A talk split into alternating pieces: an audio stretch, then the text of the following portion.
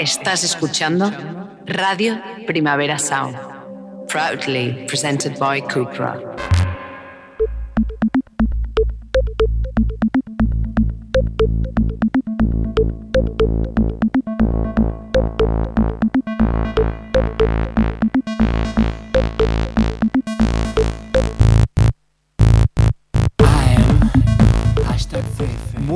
Bueno, bueno. Oh, bienvenidos todos a Jaqueta de Queer. Queer escrit Q-U-E-E-R en Radio Primavera Sound.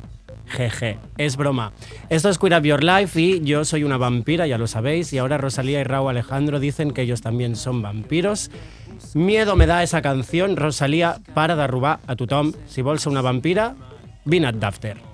Soy Albi, me acompaña aquí a mi lado, bueno, no, enfrente, Marc Luguera, Hola. arroba cabinet, con V.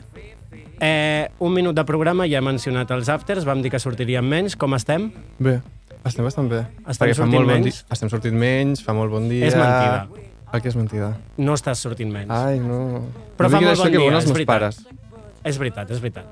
Um, Re, mira, parlant de festa, tenim eh, feedback del programa anterior, el yo, quiero, yo lo que quiero es salir de fiesta, feedback de, de la mejor oyente, la más fiel, rosa arroba socprogre, um, sobretot que això no quedi com m'ha demanat, que ella no és la policia de la moral, però em diu...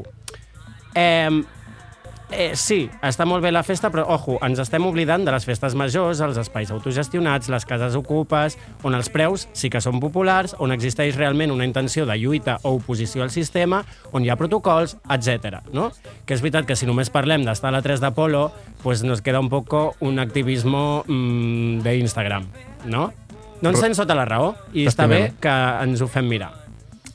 Eh, mes de febrero no tuvimos programa, estábamos ocupadas, básicamente fuimos a ver a Batllal, gracias Radio Primavera, gracias Primavera Sound per portar-nos-hi. Confirmem que Fiebre és un himno, ja està, transgeneracional gairebé. Estem una mica apanades per no gaudir del Jo sigo igual sencera. Alba, no et costava res. Estem contentes de, de, doncs mira, de que li hagis posat la joia al teu nou treball. Però, amor, la meitat del Sant Jordi érem marietas y personas del colectivo. Estaría bien que los bailarines, mm, que son marietas o partes de personas del colectivo, pues que performaran algo más que la heterosexualidad, no? No ens representa. Però tot i així, t'estimem, Alba Farelo, sempre seràs famosa, sempre seràs una reina. Y ya que tenemos poco tiempo y mucha chicha, empezamos con...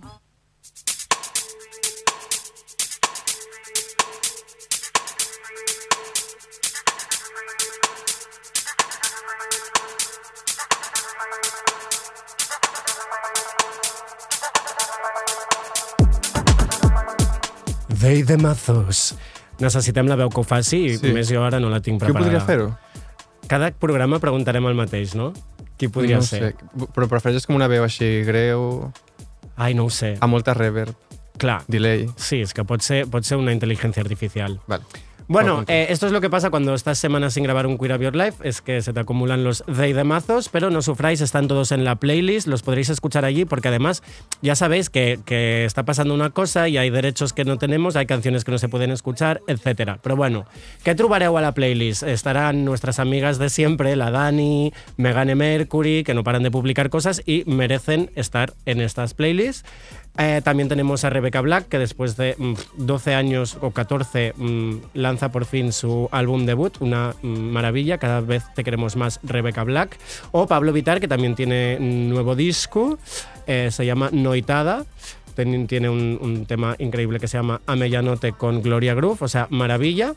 Pero esto lo encontraréis en la playlist. Hoy vamos a quedarnos solo con cositas ibéricas. Bueno, no sé si lo de ibéricas ens agrada molt, però bueno, va.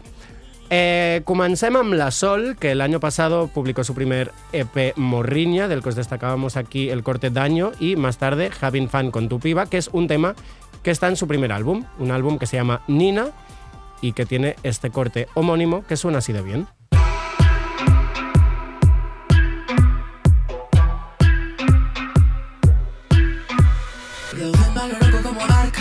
Moto con mi bicha.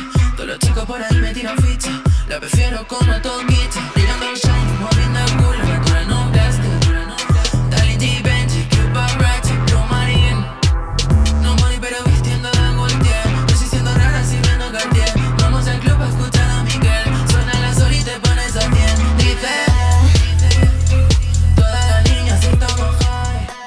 Doncs això és la Sol Nina, uh, un àlbum que, que ja podeu gaudir a totes les plataformes. Y seguimos con álbumes debut porque eh, Luli, directamente desde Algeciras, bueno, en realidad pasando por Madrid, es igual. Luli, Level One, para quien no sepa aún que hay que leer el nombre como Luli.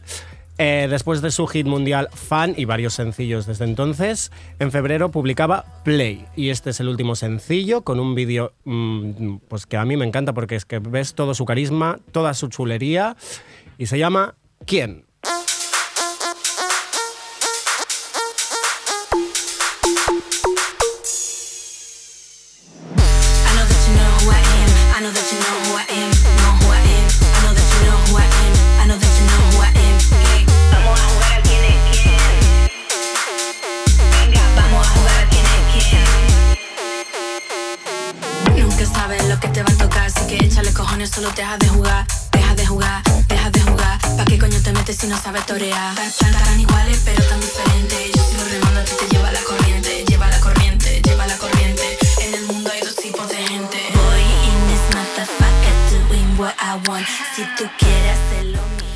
Aquí tenemos a Luli con Quién? I va, acabem una mica de patriotisme de pantomaca, mai millor dit, amb les a dir, Ruinosa y las strippers de Raola, flamantes ganadoras de la decimoa edición del Sarao Drag de Futuroa y que como tal volverán a actuar ofreciéndonos un mini concierto el próximo 8 de abril. I sí, això és també una falca publicitària.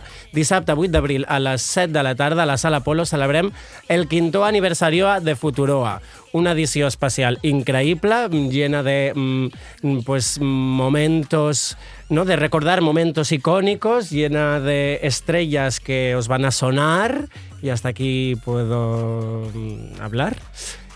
Però és que les ruïnoses acaben de treure un temazo, tot un statement, uh, i l'hem d'escoltar. Això es diu Soy catalana. Estic a Catalunya. Mira'm el coll.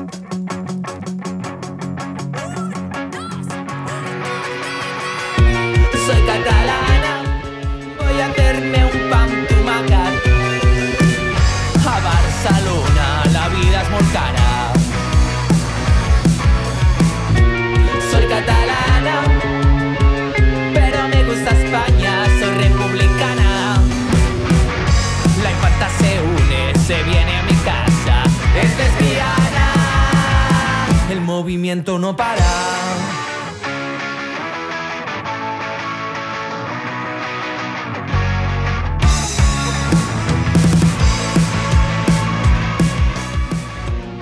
RPS.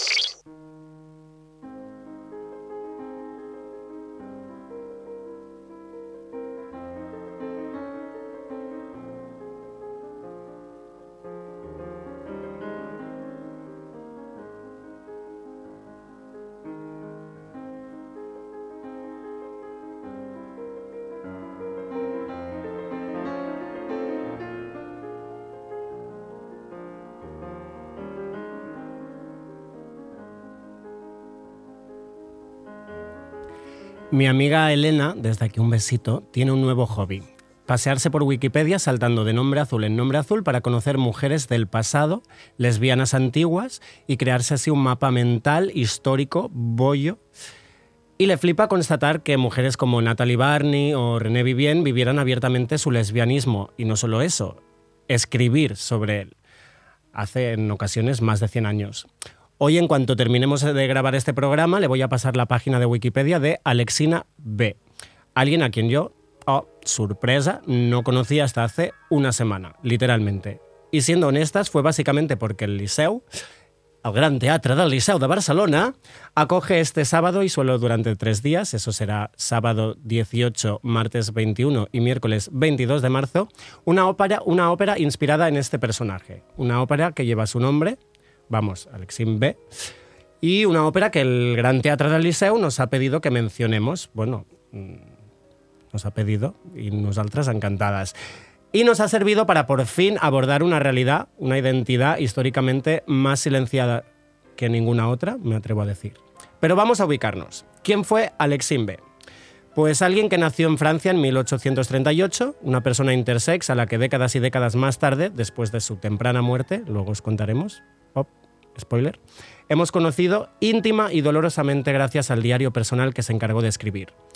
Quizás guiada de forma casi inconsciente por una necesidad de acompañar a quienes tras ella se encontraran soles, abandonades por el sistema, por el monstruo binario, por las leyes divinas de los dos sexos. Esa Foucault, y yo te juro que mm, no me hubiese ima- imaginado nunca que mencionara a mm, Foucault, no sé ya quién soy, a quien le debemos, a- le debemos haber tenido acceso a las memorias de Alex. Són una delicia, una preciosidad, son dolorosas. Eh, yo encara no me las he acabat de llegir, pero mm, vamos, te atrapan. Vamos a dejaros el link al PDF que Marc encontró y que, uff, menos mal. Marc, què diu al diari d'Alexina? Eh, o sea, Alexina empieza el, el diario poniendo sobre la mesa eh, la incomprensión como de su propio yo y el rechazo que sufre toda su vida eh, y avecina a las personas como ella de lo que les va a pasar. Ella empieza así. Tengo 25 años y aunque todavía joven, me, me aproximo, sin dudarlo, al término fatal de mi existencia. He sufrido mucho y he sufrido solo, solo y abandonado por todos. Mi lugar no estaba marcado en este mundo que me rehuía, que me había maldecido. Ningún ser viviente tuvo que acompañar el inmenso dolor que se adueñó de mí al salir de la infancia, a esa edad donde todo es hermoso, porque todo es joven y con un porvenir brillante. Esa edad no ha existido para mí. Desde, desde ella, yo me alejaba instintivamente del mundo, como si ya hubiera comprendido que vivir era ajeno a él. Uf, I, i com, començar així com per, ja comen- és com- exacte, com per seguir llegint després d'això, no? Jo ja tengo el llibre i me'n vaig. Muy interesante después justo de, de este fragmento, una nota a pie de página sobre el uso del femenino y del masculino que, que Sinbe hace para referirse a su propia persona, que es cambiante, ¿no? Por lo general parece que el masculino solo es a partir de un momento concreto de su vida, todo lo que eh, cuenta previo a ese momento, pues parece que utiliza el femenino. Eh, ¿Qué más? Eh, Alexine sí que es cierto que es nacida y bautizada como Herculina de Lynn Barbin, y una vez muere su padre, su madre no tiene otra necesidad que llevarla a un, a un internado, y ahí comenta, pronto conocí a mis compañeras, a quienes quise de inmediato. También me sentí objeto por su parte, de una predilección casi respetuosa, dado que los pobres niños comprendían perfectamente cuánto difería su suerte de la mía. Y es verdad que más tarde eh, entra a una escuela normal, normal según sus palabras, porque siempre Sí, quiso ser maestra. En, Wiki- en Wikipedia pone escuela normal en mayúsculas. No sé si es que es el, term- el término que se utiliza en. Bueno, en su diario Francia. ella misma pone Sí, ¿no? escuela normal. A lo mejor es algo de la traducción, no lo sé. Eh, y una vez entra en, en esta escuela, nos cuenta a través de su diario cómo intenta ocultar eh, sus rasgos y su fisonomía para no ser objeto de, de burla. Y dice así. A esa edad en que se desarrollan todos los encantos de la mujer, yo no tenía ni el aire lleno de abandono ni la, redondez en los miembros que revelan a la juventud en flor. Mi tez, de una palidez enfermiza, denotaba un estado de sufrimiento constante. Mis rasgos tenían una cierta dureza que era imposible ocultar. Un ligero vello que se acrecentaba todos los días cubría mi labio superior y una parte de mis mejillas. Se comprende que esta, que esta peculiaridad de- daría pie con frecuencia a bromas que yo quise evitar utilizando frecuentemente las tijeras a forma de cuchilla. Solo conseguí, como era natural, espesarlo más y hacerlo más visible todavía. También tenía el cuerpo literalmente cubierto y evitaba cuidadosamente desnudar mis brazos, incluso con los calores más fuertes. Esta imagen luego creo que en tu sección la recuperaremos, ¿no? Sí. Un verano, cuando Alexin ya está ejerciendo como institutriz, asistiendo a un retiro, decide sincerarse con el misionero que predicaba en este retiro. Ante las declaraciones de Herculín, el misionero le pide tiempo para reflexionar y finalmente afirma, todo esto citado literalmente de la Wikipedia, afirma, no os diré lo que ya sabéis tan bien como yo, es decir, que podéis desde ahora adoptar en el mundo el título de hombre que os pertenece. Fort, dels diagnòstics també en parlarem. Eh, els diagnòstics. Y ojo spoiler, ¿vale? Ya os lo he dicho antes. Pero mira, chiquis, a la ópera se va con los deberes hechos, ¿sí? Nadie evita spoilers, porque si hay que entender dos horas, tres horas de cuento cantado en alemán, más vale tener claro su argumento. Lo mismo en este caso. Y es que está en Wikipedia y vamos, es que sucedió hace más de 100 años. No esperaréis que Alexin B siga eh, con vida en 2023. Alexin termina con su vida suicidándose, inhalando gas de la cocina, y en su diario termina escribiéndole a este mundo cruel que la echó de lado, que le traicionó, deseando que supiera que ahora estaba en un lugar mejor. Ella dice, tienes que sentirte más compadecido que yo quizá. Yo sobro, yo sobro sobre todas tus innumerables miserias, parti- participando de la naturaleza de los ángeles, porque como usted ha dicho, mi lugar no está en su estrecha esfera. Tienes la tierra, yo tengo un espacio limitado, encadenado aquí abajo por los miles de lazos de tus sentidos macros, materiales. Tus espíritus no pueden sumergirse en este océano límpido del infinito, donde, perdido un día en tus áridas orillas, mi alma bebe profundamente. Uf. Eh, si no podéis ir a la ópera, que podria ser probable, perquè és que además mm, s'estan venent les entrades com xurros, eh, os pasaremos, como decía, el link de, las memorias de Alexin B porque es increíble. Esta ópera, titulada Alexin B, es obra de Raquel García Tomás, dirección de escena de Marta Pazos y como decíamos estará el sábado 18, martes 21 y miércoles 22 de marzo en el Gran Teatro del Liceu. Así que sí, ahora ya podemos anunciar de qué vamos a hablar hoy. Hoy hablamos de la I, la letra I, la I de invisibilizar y la I de identidad y la I de intersex.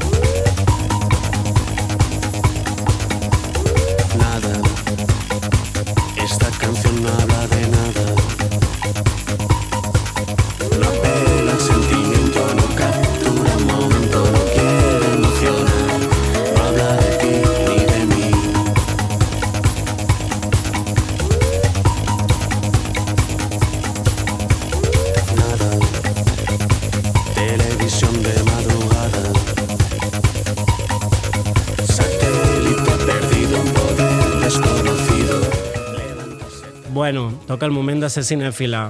Marc, tu momento. ¿Qué tal? Tu momento, és tu momento. tu és momento. Vodafone. És, no, no podem dir Ah, no. marques. Bueno, no. potser ara llavors també ens tenim ah, un programa per exemple. especial. Exacte. Bueno, eh, digue'm, Re, que les pel·lícules i Sí. documentals de les que parlaràs naturalment es basen en la, en la la I. identitat... Exacte, en la identitat intersex i sobretot molt en el silenci, no? sí, avui porto també dos ficcions i dos documentals i sí que és veritat que sempre giren al voltant eh, i fiquen el focus no, en el silenci i el fet com d'amagar aquesta identitat. Llavors, eh, començo pel primer documental. Mhm. Es diu CRZ Silencio. Hòstia, em costa molt dir-ho.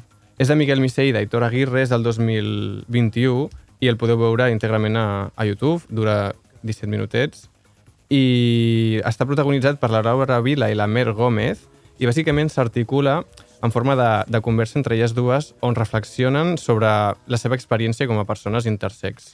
Bàsicament, eh, és el manual perfecte per no, que t'expliquin elles com a persones intersex. És la millor iniciació. I a més, 17 minutets, que és... Eh, et poses a dinar, doncs en lloc de veure el cor de la ciutat, veus a CRZ Silencio. Sí, és bastant interessant, o sigui, ja que, encara que sigui com ja a nivell de- d'aprenentatge. Eh, I inclús com a escala informativa per conèixer en primera persona eh, sobretot les violències que pateixen Mm -hmm. les persones intersex. Eh, també crec que és molt interessant perquè la primera pregunta que es fan entre elles és, és com es van, com van fer com el seu personatge, no? I, o sigui, el seu personatge, una vegada sortant de l'armari, sortir de l'armari, eh, ho fico en, en les seves paraules, eh, quan això, surten de l'armari com a persones intersex. Llavors és com, és com guai perquè és com realment, inclús com a una escala performàtica, no? És com, com, vas, com vas crear com el teu personatge de... Eh, Berta, crec que, és, que li diu una, o Cristina. Cristina i Lola. De fet, ja us avancem, en una estoneta parlarem amb una de les protagonistes, eh, Mer Gómez, i li preguntarem precisament per això, no? per, per aquest, aquesta, um, bueno, sí, aquest, aquest alter ego. Sí.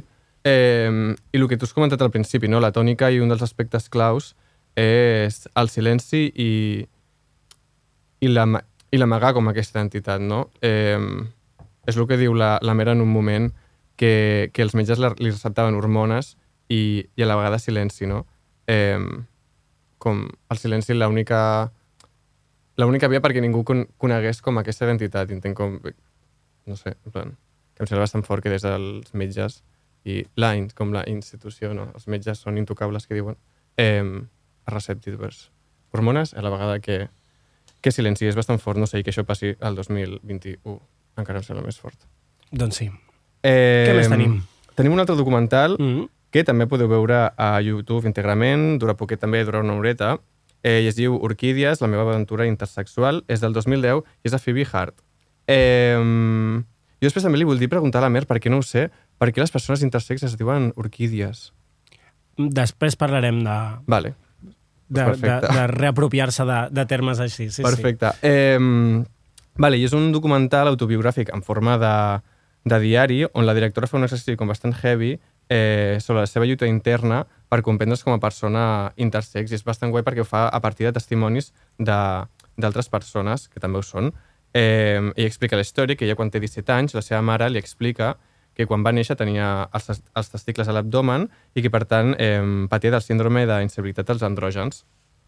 És a dir, que el seu cos resistia a les hormones masculines i, per tant, es va haver de sotmetre a una operació per eliminar-los, eh, els testicles.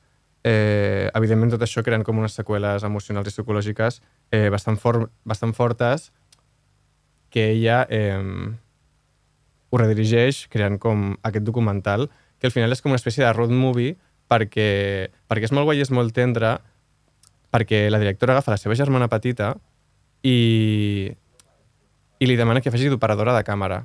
És a dir, Oh. que la gravi durant tota aquesta road movie, que, com ja he dit, va coneixent com persones intersex d'Austràlia, que crec que és, sí.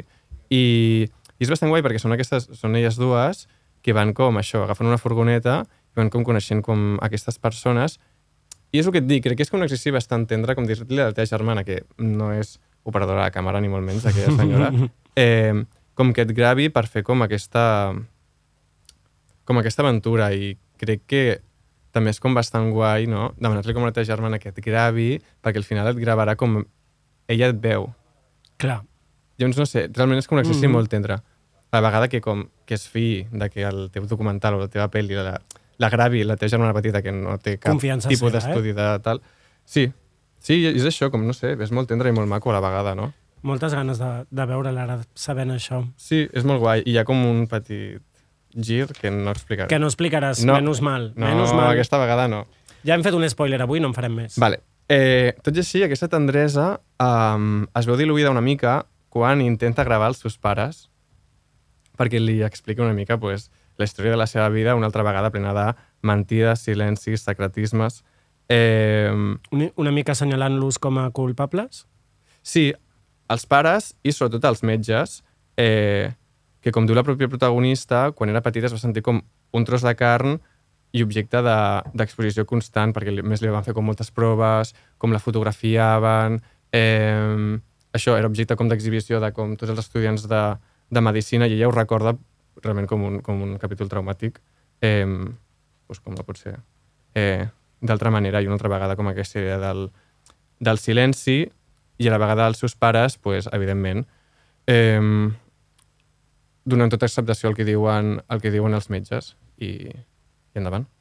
Eh, tot i així, com he dit, el, el, el docu està articulat des d'una tendresa realment admirable, pensant després com en tota la situació que, que va patir, i deixa la ràbia a part, una cosa que també podria haver passat legítimament, crec jo, Uh -huh. eh, i tampoc s'articula a través ni del melodrama, ni del paternalisme, ni de, ni de lliçons moralistes, sinó que ho fa a través del perdó i de l'afecte, molt segurament perquè ja he dit, aquest documental està en condició d'autoretrat en primera persona, eh, i com aquí diem, si vols estar ben servit, fes-te tu mateix al llit. No ho havíem dit mai, però crec que a partir d'ara ho hem de fer servir, sí. Has vist? Sí, sí. Eh, vale, i anem ara cap a les dues ficcions que tenim. Vinga. Dues ficcions que podeu veure a Filmin. Ehem, ehem. Eh, comencem per eh, una que es diu XXY, que és del 2007 i està dirigida per, per Lucía Puenzo. És una pel·lícula de ficció i està, és una, una coproducció espanyola i argentina, i com ja he dit, la podeu veure a la plataforma Filmin. Eh, vale, la pel·li gira al voltant d'un- d'una protagonista que es diu Àlex i que és una persona intersex de 15 anys. La història comença quan arriben una, uns amics dels seus pares a casa seva a passar uns dies. El pare és Ricardo Darín. Eh, perquè, clar, com és argentina, només hi ha un actor. clar, exacte. eh, I l'amic d'aquests pares és cirurgià i la visita està en format de veure una mica la realitat de... És cirurgià plàstic i veu un, per veure una mica la realitat d'aquesta persona. Eh, a més, hi ha com una història d'amor entre el fill d'aquests amics i Àlex, la nostra protagonista, que aquesta persona també està descobrint la sexualitat. Va, hi ha com un liballat també Vale. una miqueta Vale, vale. de mamoneo. Llavors, eh, a veure, no és un freak and don't. És un entremig, direm. Vale. Recordem a les nostres oientes que el freak and don't és bàsicament un don't, no miris això, o almenys no ho facis així. O sigui, no? si ho mires, fes-ho des Mira-ho d'una perspectiva és un crítica. don't. Exacte. Clar. Eh, per què dic que és un entremig? Perquè hi ha, hi ha com molt melodrama moltes vegades Ja. i sí que a vegades la, la màquina està com una miqueta forçada. Ja. Llavors, bueno, sí que té com moments que potser és com too much i realment crec que un exercici interessant seria eh, bueno, potser després la Mer, si l'ha si vist, amb la pel·lícula, ens Mhm. pot com una mica... Fins a quin punt es pot sentir identificat com amb aquests girs melodramàtics de apretar una mica la maquinària per, per la llagrimeta i pel melodrama pel melodrama. I així, crec que és interessant perquè explica una realitat que, que no sé si passa molt sovint, que és els pares de- d'Àlex, de, de la prota, dec decideixen no operar a la seva filla Quan neix. perquè, exacte, perquè ho faci, si vol, quan ella sigui, sigui gran Clar. i que està com a la seva... Aquí seria interessant saber quantes vegades això ha sí, passat, quan no? això passa. La veritat és que, la veritat és que sí. I tot Tenint així- en, en compte que, que, que s'entén encara a, a les persones intersex com a mm, que estan, són malaltes, no? com que, que tenen una patologia. Per Mhm. això quan neixen es tendeix a anem a corregir això perquè el teu cos està malament. Sí, eh, sí, com una malaltat, un cos malalt. Mm. Que s'ha... sí. eh, tot i així, una altra vegada, la tònica és, eh, i el focus està en el silenci i en amagar com aquesta situació. És tan així que els pares se'n van a viure a una cabanya fora del poble perquè el, els seus amics, no? el que diran, sobretot. També és, crec que l'altre... Com l'altre què, que també està com a totes les ficcions i els documentals que comentem. En plan, com el que diran. Eh, i ja està, crec que, no sé, aquesta pel·li és bastant interessant saber una mica això, la patina melodramàtica que a vegades eh, peca, però, bueno, us animo tots a veure-la com està filmint. Des del 2007 volem pensar que, que, estàvem, no? que, que calia un, vendre una història així des de ploraràs i així entendràs sí, aquestes sí. realitats. Totalment. Va, I... I ja està. Vull fer un petit vis perquè tinc la sensació uh -huh. que el, el, el colorista d'aquesta pel·li és el mateix colorista que, que Crepúsculo, perquè tota la pel·li està com amb un filtre blau bastant heavy. és, és bastant Però no ho has comprovat, eh? No, no ho he comprovat. Però, Tot i així, la pel·li és d'un any anterior. Clar, això Aquesta. t'anava a dir. Ojo, però és Crepúsculo s'haurà copiat. Eh? Ah, segur, Tumblr. segur, segur. Vale. I la última pel·lícula, eh, L'último verano de la Bollita, que és del 2010 i està dirigida per eh, Julia Solomo Solomonov. I El último verano de la Bollita, 2010, repeteixo. Ah, també està filming. També és i, argentina. I també és argentina. Eh, I explica la història de Jorgelina, una, una nena que passa l'estiu amb la seva germana i cansada d'aquesta germana gran, que és una pesada, se'n va a passar l'estiu amb el seu pare. Què? I et sembla que no diguem res més? Em refereixo. Ostres, Clar, és que crec que si expliquem el gir... però és un gir que passa al minut 12. Mm, no. A mi em va semblar interessant veure-la i no esperar-me... Vale. Val. Pues em, em tatxo tota aquesta part del guió, que és un 95%, i Vale, vaig a comentar perdona, altres coses. perdona. No passa res. Eh, en el fons la pel·lícula és un coming of age Sí, total. preciós Total. eh, que ens pot recordar molt com a les pel·lícules de, de Céline Chamat, Mm. una directora que, que també fa pel·lícules eh, coming of age de, amb clau queer, i aquí jo vull també fer una falca publicitària, Ah, sí, perquè... Eh, quantes falques avui, eh? eh, perquè Céline Chamat ve a Barcelona Sí. a finals d'aquest mes i la Fundació Miró té preparat dues activitats increïbles que, per favor, apunteu-vos i compreu l'entrada perquè s'ha de comprar. Eh, el dia 25 hi ha la projecció de Petit Maman i un col·loqui amb Céline Chaman. Petit Maman és una pel·lícula espectacular. I el diumenge 26 hi ha una taula rodona amb Céline Chaman i Carla Simón. Boom, O sigui, boom. molt heavy. Sí. Model- El 25 no hi serem perquè hem de fer una altra falca publicitària i és que Ai, mare. tenim el radio show de, primavera, de Ràdio Primavera Sound i Hidden Track Records um, en el que bàsicament participo i rodejada, envoltada i acompanyada de les millors artistes del país així és, així és no, no estic exagerant, però el dia 26 ens en podem anar a veure què s'expliquen la Carla i la Celine. Increïble. I està moderat per l'artista Blancàries, un És patronet tot- des d'aquí. Exacte. Les, ja està. les tres ties més xules de, Exacte. del món. Sí. Eh, Tornem. Vale, la peli. La peli. La peli. Eh, Un coming of age, Exacte. Després... preciós, tendre, mm, et, et transporta a la teva infància. Sí.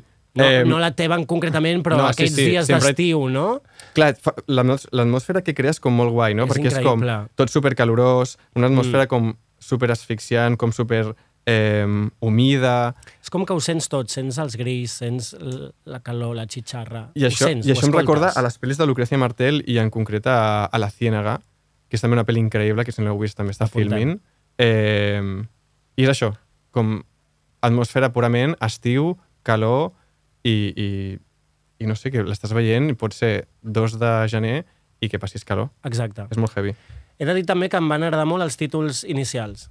Em van semblar molt bonics. Oh, són preciosos. Sí, oi et donen sí? pistes de, de, de Clar, per clar. on anirà la cosa. Sí, però, però ho entens després. Sí, sí, sí. sí. Eh, vale, i una altra cosa que... Bueno, clar, és que això va una mica amb el, amb el, A veure com ho fas ara sense fer spoiler. Bueno, el punt de vista, o sigui, el punt de vista de la pel·lícula crec que també és molt interessant perquè no és de la pròpia persona intersex, que no sabem qui serà, sinó és de, de l'acompanyant d'aquesta persona, de la persona que la cuida. Mhm. I, I en general de, de tothom que l'envolta, no? Perquè veiem les diferents reaccions. Tornem a veure la negació i el silenci, el, el, el no... Bueno, no voler que, que se'n parli. Sí, sobretot com a vegades com la inseguretat i la- i l'incredulitat d'una situació que al ser personatges joves no, com no acaben d'entendre. Clar. Eh, I també el que em sembla molt interessant és que és un retrat de lo rural com a través eh, de lo real, no? com d'una estètica realista, i realista mm, la Mm, ficaré entre moltes sí, cometes, perquè sí, sí, sí. no sé què és aquesta estètica, però perquè ens entenguem, i fer visible allò invisible com a través de lo real. Un petit asterisc, eh, els, els dos personatges principals, que són dos jovenets, eh, són no actors i estan tan ben dirigits. Molt, molt. És increïble. Sí. Aquí torno a fer jazz amb les pel·lícules de eh, Carla Simón, per exemple, Mhm, sí. eh, que són increïbles. Paral·lelismes. I... Eh? Paral·lelismes. Paral·lelismes. Ah, podríem fer com una secció que sigui... Paral·lelismes. Sí que més. Quantes Am- seccions més? Redes. Eh, vale. I, I ja està, per acabar això, o sigui, és una pel·lícula que tampoc cau en, en paternalismes ni com en escenes excessivament melodramàtiques per lo que podria ser, sinó que és una pel·li super tendra i super maca sobre l'acompanyament i la incomprensió mutu. Que bonic. Has vist? Moltes gràcies, Marc. A tu. Ara sí, anem a parlar amb la nostra convidada, Mer Gómez. Traigo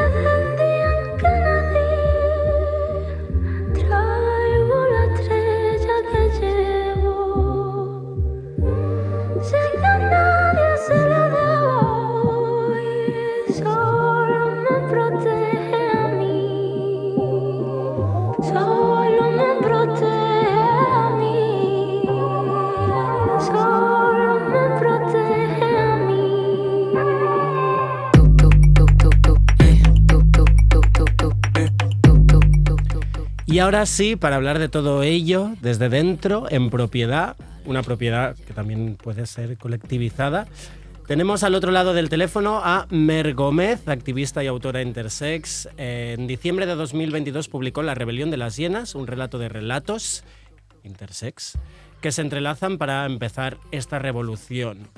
Mer Gómez, además, como os hemos dicho hace un ratito, protagonista de uno de los documentales que Mark nos traía. Mer, bienvenido a. Muchas gracias por acompañarnos. ¿Cómo estás? Muchísimas gracias a vosotros por invitarme. Muchas ganas de hablar, a ver qué me contáis. A ver qué nos cuentas tú. Eh, antes que nada, como siempre en nuestro Queer of Your Life, pronombres. Eh, femenino, ella. Molt bé. Siempre digo molt bé como si hubiese una respuesta correcta, Bueno, antes, antes que nada, eh, nos gustaría que nos ayudaras un poco a desmontar tópicos malentendidos, incluso falsos, de lo que es eh, la intersexualidad. Aunque creo que para ello, antes, si os parece bien, eh, estaría bien entenderla y definirla un poco y para ello vamos a escuchar un, un trocito de una respuesta que Laura Vila Kremer, actriz y activista, la otra protagonista de Se Receta Silencio, eh, nos daba en el programa de TV3 Quan arribin els marcians. són totes aquelles condicions corporals no? eh, que són naturals i saludables que a nivell de característiques sexuals, és a dir, d'hormones sexuals, de cromosomes sexuals i de genitalitat interna i externa, no? que no encaixen en els patrons binaris de mascle-femella. No? Persones amb vulva que tinguin testicles interns, persones que són eh, diagnosticades com a nens no? quan neixen però que tinguin cromosomes XX, o persones que siguin diagnosticades com a nenes quan neixen però que tinguin cromosomes XY, com jo. No? Vull dir que la varietat, la variabilitat, és, és enorme. Sí existe. Bueno, Mer, aquí ya Laura nos hace un resumen. eh, Ujú. No sé si quieres añadir cosas antes de que empecemos a desmontarlo.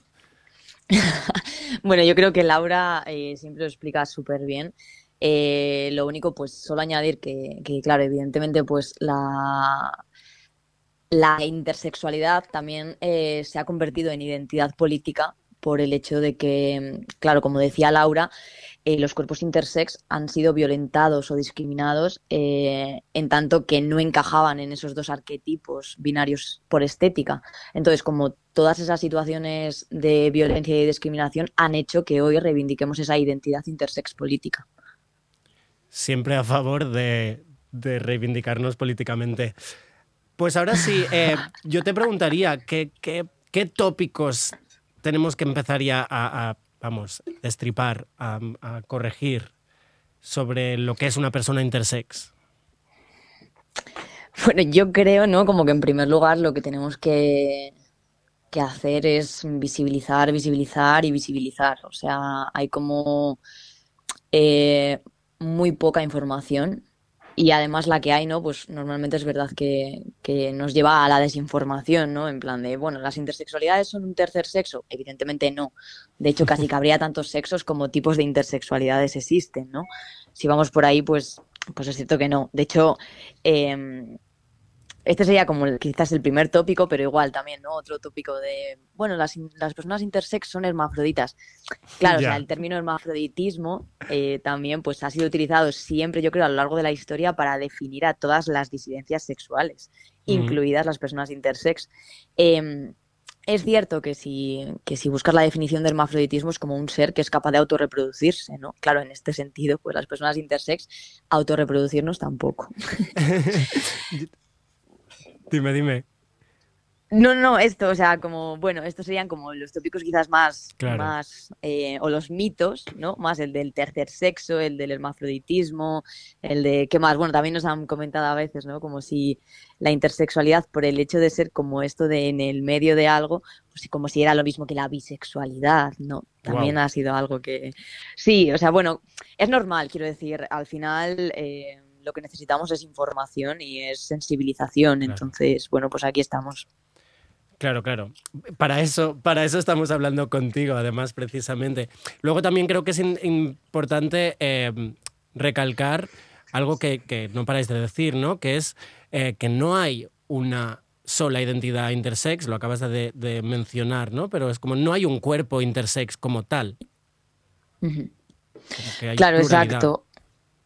Eso es, o sea, de hecho, vamos a ver, em, las corporalidades intersex lo son porque no encajan en esa norma binaria de dos tipos de cuerpos. Es decir, todos los cuerpos eh, de mujer tienen cromosomas XX, útero, ovarios, vulva, y todos los cuerpos de hombre tienen pene, testículos, eh, próstata. Bueno, pues evidentemente no, o sea, pero esto ha sido así a lo largo de la historia. Hay otras posibilidades, hay una variabilidad enorme de posibilidades corporales que tienen que ver con esas características sexuales y que aparecen, que existen en los cuerpos. Entonces, al final, esas dos categorías tan rígidas que hay sobre el- un tipo de cuerpo femenino y un tipo de cuerpo masculino eh, no existen como tal eh, nunca. O sea, me refiero, no existen como, existen como arquetipo, pero eh, eh, en realidad las posibilidades son mucho mayores. ¿No? Al final, ¿quién tiene los mismos centímetros en sus genitales? ¿Quién tiene el vello de la misma forma? ¿Quién tiene las mismas cantidades de hormonas? Claro, nadie. Claro.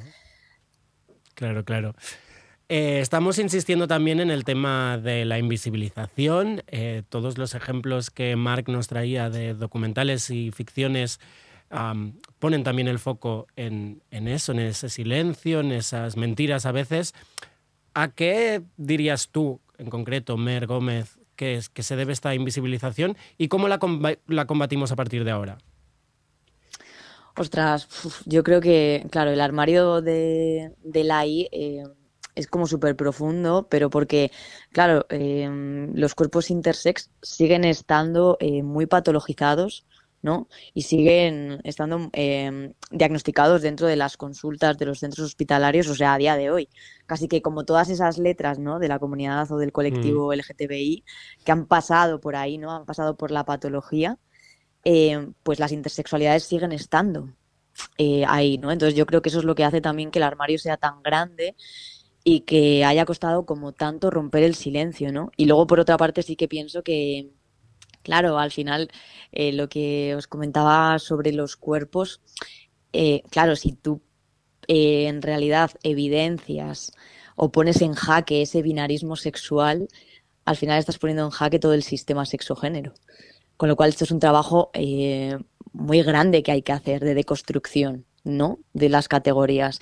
Entonces, bueno, quiero decir, yo creo que va por ahí, ¿no? Como que la- el silencio y como la falta de, de visibilidad que ha habido, pues viene por ahí, ¿no? Como que al final es como que se, se, se, se cae, ¿no? Todos los cimientos de ese sistema sexogénero que se han construido para organizar, ¿no?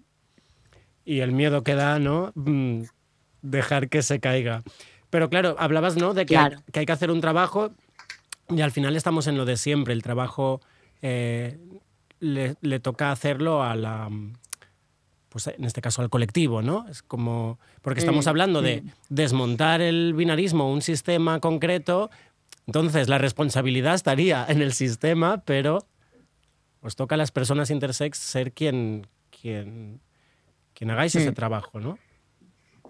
Claro, al final eh, deberíamos entender, mm, yo creo que, que las intersexualidades, ¿no? O sea, como que los cuerpos intersex eh, deberían ser una responsabilidad social en tanto que, que lo que se cuestionan eh, son esos dos arquetipos estéticos que yo creo que nos, nos violentan a todas las personas, Claro. eh, seamos intersexo o no, porque al final, ¿quién no ha sufrido eh, discriminaciones o incluso quién no, ha, quién no, se ha sentido eh, como que no encajaba en ese arquetipo de cuerpo de, de mujer, de cuerpo de hombre. Pues yo creo que en general todo el mundo. Con lo cual yo creo que las, las intersexualidades no son como una puerta que tenemos que abrir eh, para poder eh, reivindicar como toda esa diversidad corporal que puede ser, pues como decíamos, muy variable, muy diversa y que nunca más nadie se sienta como, como que su cuerpo es menos deseable o que su cuerpo eh, no tiene como las mismas posibilidades de desear que otros cuerpos por el hecho de que tenga diferencias en su genitalidad, en sus mamas, en sus mm, cuestiones, eh, no sé, de vello, como decíamos antes. O sea, Mm. claro que sí, lo que tenemos que aprender es como a, a eso, a desear a, a cuerpos diversos. Y esto nos lleva ya directamente a tu libro, porque al final estamos hablando de, de construir nuevos relatos, bueno, nuevos que deberían ser los, los, los reales, ¿no? Ya. Em, la rebelión de las hienas, como decíamos, eh, se publicaba en diciembre y además es, es tu propio viaje, ¿no? Es como tu vida y cómo esta se va cruzando con otras personas intersex. ¿Cómo fue el proceso de, de pasar a palabras a- a- a convertir en libro lo que has vivido con todas estas personas? ¿Y cuándo decidiste que era importante que lo plasmaras? Jo, pues la rebelión de las llenas, eh, la verdad es que me, me gusta decir como que es, es, es un cacareo, ¿no? Es un grito de, todo ese silencio eh, recetado durante tanto tiempo. Y mm, claro, y el proceso ha sido precioso, ¿no? Ha sido un proceso de, de poder eh, no solo romper el silencio, sino compartir con otras personas, eh, compartir experiencias, dialogar, poner en común, reflejarnos, vernos unas a las otras. Y, mm, y, y claro, y, y como em, tener la oportunidad de, mm, no sé, como de, de hablar de algo que, que no, que no solíamos hablar, ¿no? Y mm, por supuesto que ha sido como un viaje, ¿no? Un recorrido que, que ha durado desde 2016 a 2020, que después de este recorrido ha habido otras personas intersex que han ido apareciendo, que hoy seguramente eh, la rebelión de las llenas fuese distinta, ¿no? Y incluiría también como otras historias, otros relatos. Pero en realidad lo, lo importante era como, bueno, como poner en el centro del debate, ¿no? En este caso literario, historias de vida de personas intersex. Para, para, como decíamos antes, como crear nuevos imaginarios culturales en torno a, a la diversidad corporal eh, o en torno a, a que eso, a que las personas intersex existen, ¿no? Entonces, bueno, aquí ha llegado este libro, igual que está llegando también, pues, un cuento precioso que creó otra activista intersex que se llama Un secreto pelirrojo, o la obra de teatro de Laura Vila Kremer, que la escuchábamos antes, Mm. que, que es una obra que además está giran- girando por Barcelona y, y provincia, y ojalá salga también de Cataluña, que es eh, Hermafroditas a caballo, la rebelión de las llenas. Entonces, esto, ¿no? Como que importante que, que se creen referencias culturales eh, intersex y que además seamos las propias personas también eh, activistas las que las generemos, ¿no? Claro, esto es como algo que, que, sigue debatiéndose constantemente con todas las identidades y las minorías, ¿no? El, mm, ¿Por qué tienen que hablar el resto por, por nosotros? Es como una constante. Claro, o sea, yo creo que mm, es importante el trabajo de esas personas aliadas que han ido abriendo caminos, pero en el momento en el que ya aparece o, o se está generando ese o creando ese sujeto político que reivindica una serie de derechos de su propio colectivo, yo creo que lo que hay que hacer, ¿no? Eh, es también ceder espacios. Claro. Y, mm, y claro, la, la importancia de ceder espacios a mm, no solo a la hora de, de que se generen contenidos culturales y se hable o haya protagonistas que representen a personas intersex, a personas trans, a personas del colectivo, sino también que sean esas propias personas en muchos casos las que, mm, las que pongan el cuerpo, ¿no? Eh, pero creo que es eso, que es como una cuestión de, bueno, pues de, de- de sentarnos y, y ponerlo sobre la mesa, debatirlo y ceder espacios en muchos casos. Y por supuesto agradeciendo a todas esas personas que han ido por delante y que nos han abierto camino, ¿no? Pero bueno, en este caso las, las intersex ya estamos ahí, pues qué bueno que se cuente con nosotras, ¿no? Esto también a veces pasa con la I, ¿no? el colectivo LGTBI y en muchos casos hay como mesas de debate en Ujú. las que a lo mejor es mesa LGTBI, y, pero la I no está representada. existe, Claro, claro. Y ahora ya estamos ahí, o sea, ahora ya somos públicas, entonces, ahora ya eso yo creo que, bueno, hay que, que empezar como a replantearnos por qué pasan estas cosas, ¿no?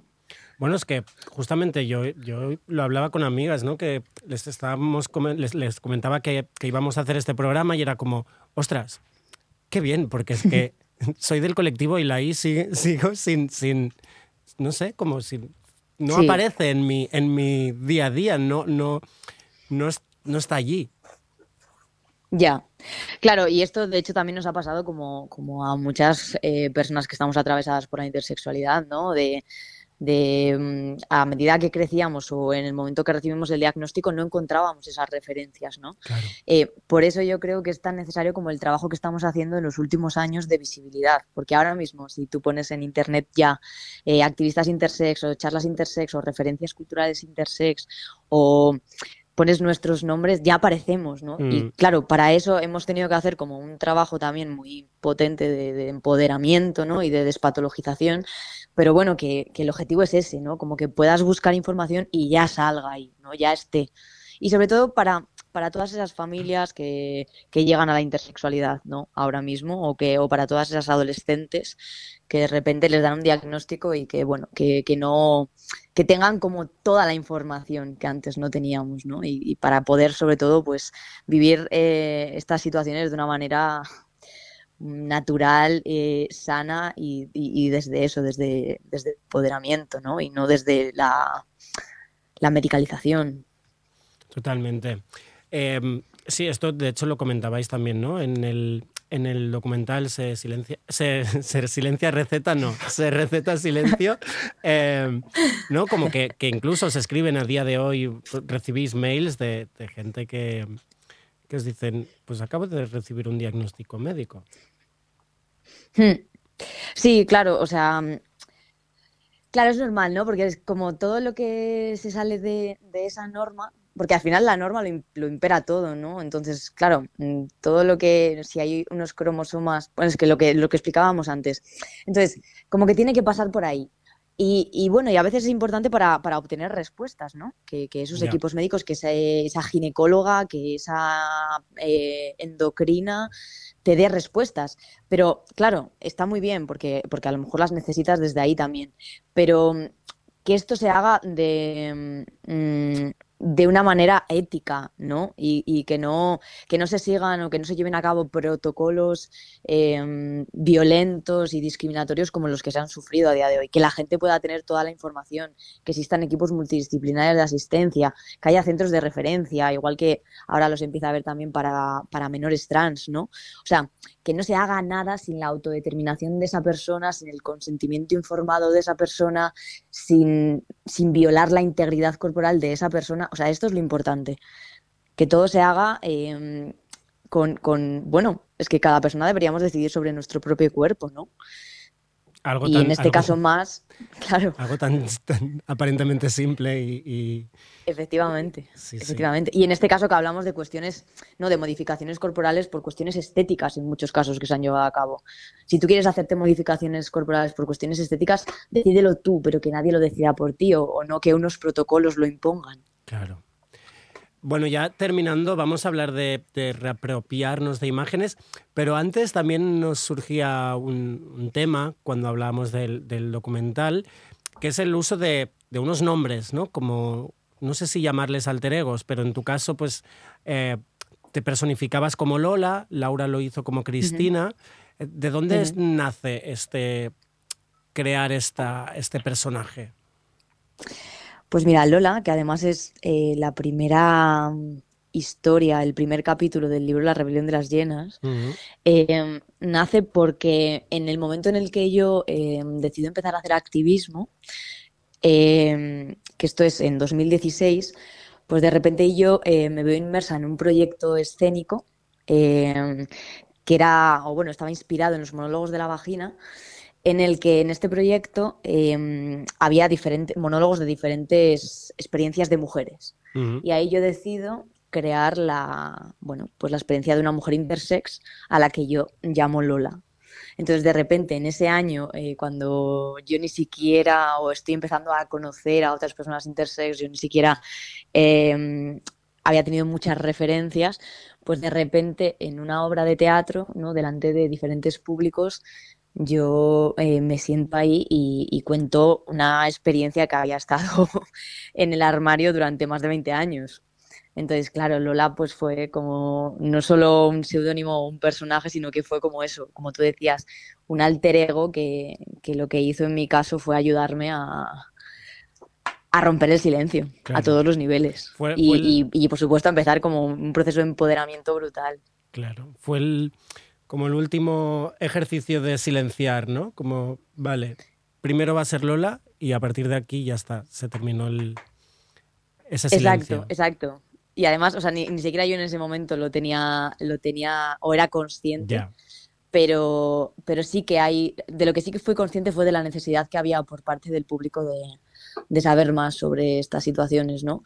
Y, y también de, de cómo la gente, de cómo había gente que se sentía interpelada y de cómo había gente que te llegaba y te decía, eh, esta historia me suena. Entonces fue como, bueno, empezar no solo a romper el silencio, sino como a, a conocer a otras personas que también empezaron a romperlo de diferentes maneras. Qué bien que estéis haciendo estos ejercicios para que, ¿no? para que se pueda acercar gente, como dices. Pues eso, decía, para terminar, eh, hablar de las imágenes que, que utilizáis como para reapropiaros, ¿no?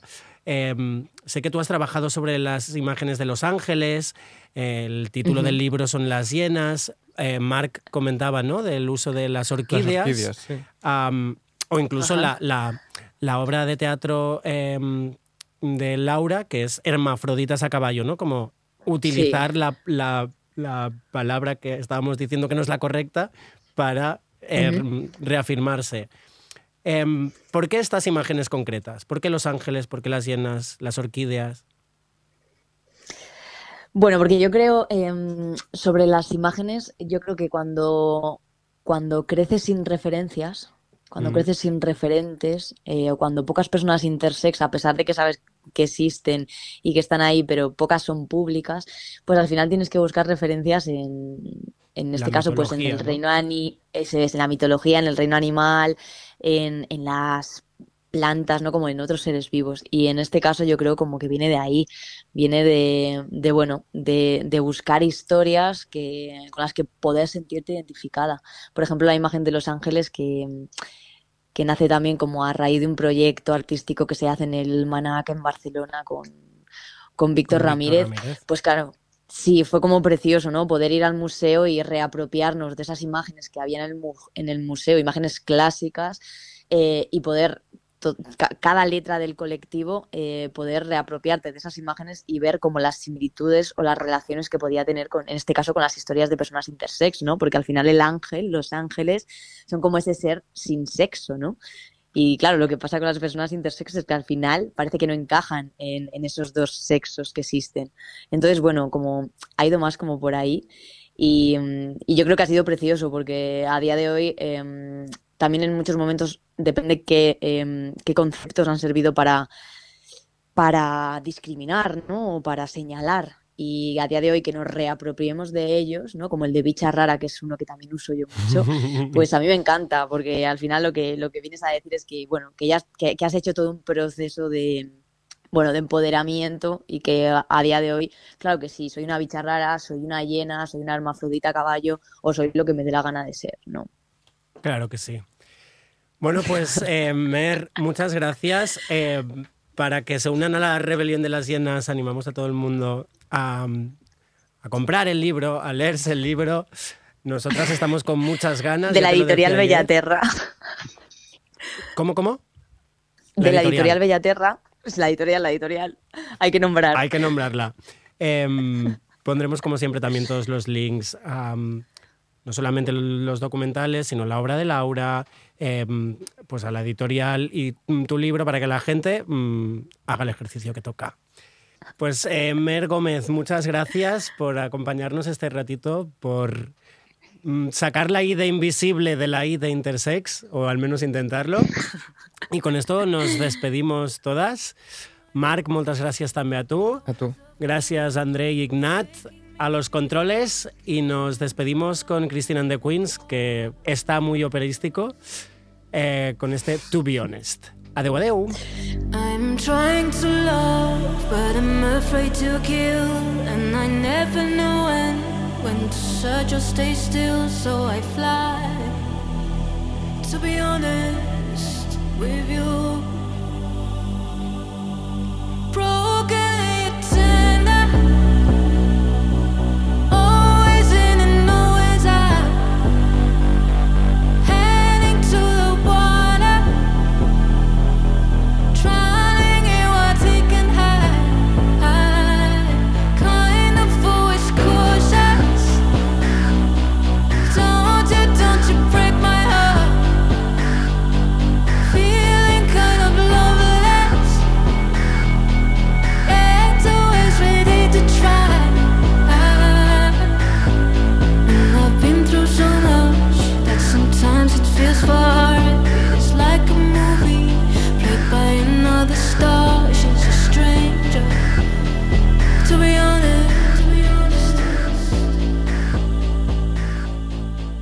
Estás escuchando Radio Primavera Sound.